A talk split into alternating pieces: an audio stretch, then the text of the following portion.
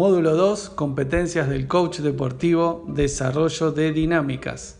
En este audio vamos a conversar sobre qué necesitamos hacer previo al desarrollo de una dinámica, qué debemos tener en cuenta para su aplicación, cómo es la estructura, cómo desarrollarla y algunos ejemplos de dinámicas. ¿Qué necesitamos hacer previamente, previo al desarrollo de una dinámica? Observar al deportista o equipo, identificar interferencias internas y externas, chequear el comportamiento del, equipo, chequear el comportamiento de los deportistas, escuchar activamente, analizar el problema planteado y definir el tema para la dinámica. Antes de eh, comenzar a trabajar con una dinámica, con un equipo, es importante hacer observaciones. Esas observaciones van a hacer que podamos identificar, podamos distinguir los temas sobre los cuales quieren trabajar el equipo. Eso lo hacemos identificando las interferencias que pueden estar pasando a simple vista entre el equipo, también las interferencias internas que le pueden suceder a cada jugador. Eh, va a tener que ver con el comportamiento también y acá tenemos que aplicar mucho nuestra escucha activa. Una vez que identifiquemos, que distinguimmos eh, algunos temas para trabajar, que seguramente lo vamos a estar consensuando con el entrenador, analizamos ese problema y a partir de ahí se define el tema para trabajar en la dinámica.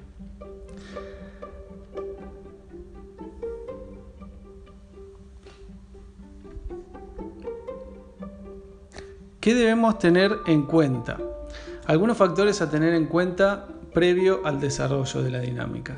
Diseñar previamente esta dinámica, definir los elementos a utilizar, definir el estilo de dinámica si va a ser individual o grupal, tener presente el tiempo necesario para su desarrollo y establecer la cantidad de asistentes que necesitaremos.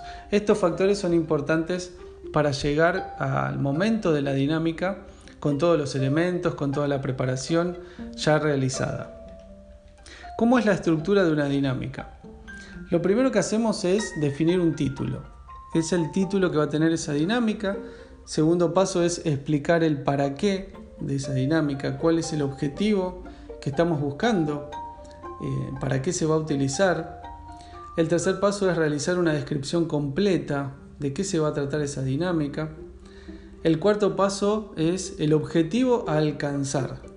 ¿Qué queremos lograr con esta dinámica. Y esto va a surgir de, la observación y del análisis que hayamos hecho. El quinto paso es establecer la cantidad de deportistas que van a participar de esa dinámica. Puede ser que tengamos un grupo numeroso de deportistas y que decidamos que esa dinámica la van a realizar 10 deportistas solamente, 5 o 20. Es importante previamente definir la cantidad de deportistas. También definir los elementos a utilizar. Según la dinámica que vaya a realizar, necesito tener en cuenta cuáles son esos elementos.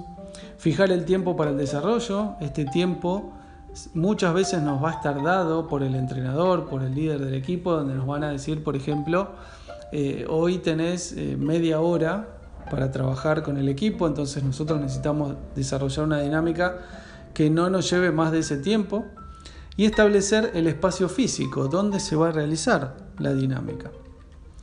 ¿Cómo desarrollarla una vez que ya la tenemos diseñada? Lo primero es la preparación y es preparar la dinámica previo a, la llegada de los jugadores. Es decir, si voy a hacer una dinámica en el campo de juego eh, y yo ya sé que cuento con media hora para hacer esa dinámica, hablar con el técnico, solicitarle si eh, podemos tener 5 o 10 minutos antes de empezar a hacer la dinámica para preparar esa parte del terreno de juego. Realizar el desarrollo, una vez que ya está toda la preparación y comenzamos a trabajar, desarrollar la dinámica tal como la planteamos, realizar un cierre, una vez que esa dinámica se termina, hacer el cierre. Y en esto vamos a tener que tener en cuenta mucho los tiempos y por último, hacer un rescate y reflexiones. Es fundamental que no realices una dinámica y que la dinámica termine y no haya un espacio de reflexión. justamente lo que hacemos es que esas dinámicas van a trabajar con las emociones, con los pensamientos, con las creencias. Entonces necesitamos hacer este rescate, necesitamos que las personas reflexionen y también les va a venir muy bien a ellos para ver la efectividad del proceso de esta dinámica. Algunos ejemplos de dinámicas vas a eh, poder descargarlos desde la plataforma de estudio. Por ejemplo, uno de ellos para trabajar la cooperación y la comunicación efectiva es ideal para concientizar sobre la valoración del trabajo de los demás. Y el objetivo es detectar los problemas de comunicación, crear empatía del líder con su equipo y viceversa. Esta es una dinámica que se puede utilizar cuando la comunicación entre el líder, que podría ser el capitán del equipo, y el resto de los jugadores, o el líder también podría ser el entrenador con su equipo, tienen problemas de comunicación, entonces es una dinámica para trabajar sobre esa valoración eh, del trabajo de los demás. Otra dinámica llamada línea de tiempo se utiliza para trabajar la autoestima y conectarse con el aquí y ahora. Y el objetivo es detectar las conversaciones internas del atleta y sus creencias que no le permiten conectarse con su pasión. ¿Cuántas veces habremos visto eh, deportistas que no están conectados con su pasión, que lo hacen por hacerlo o por obligación?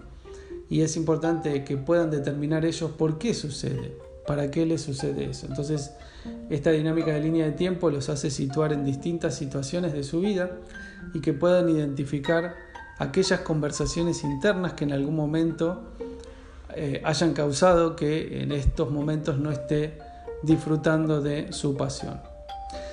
En resumen, en este audio eh, planificamos, vimos qué necesitamos hacer previo al desarrollo de una dinámica, qué debemos tener en cuenta para aplicarla, cómo es la estructura y cómo desarrollarla, y algunos ejemplos de dinámicas que, como te decía, las puedes descargar completos en la plataforma de la formación.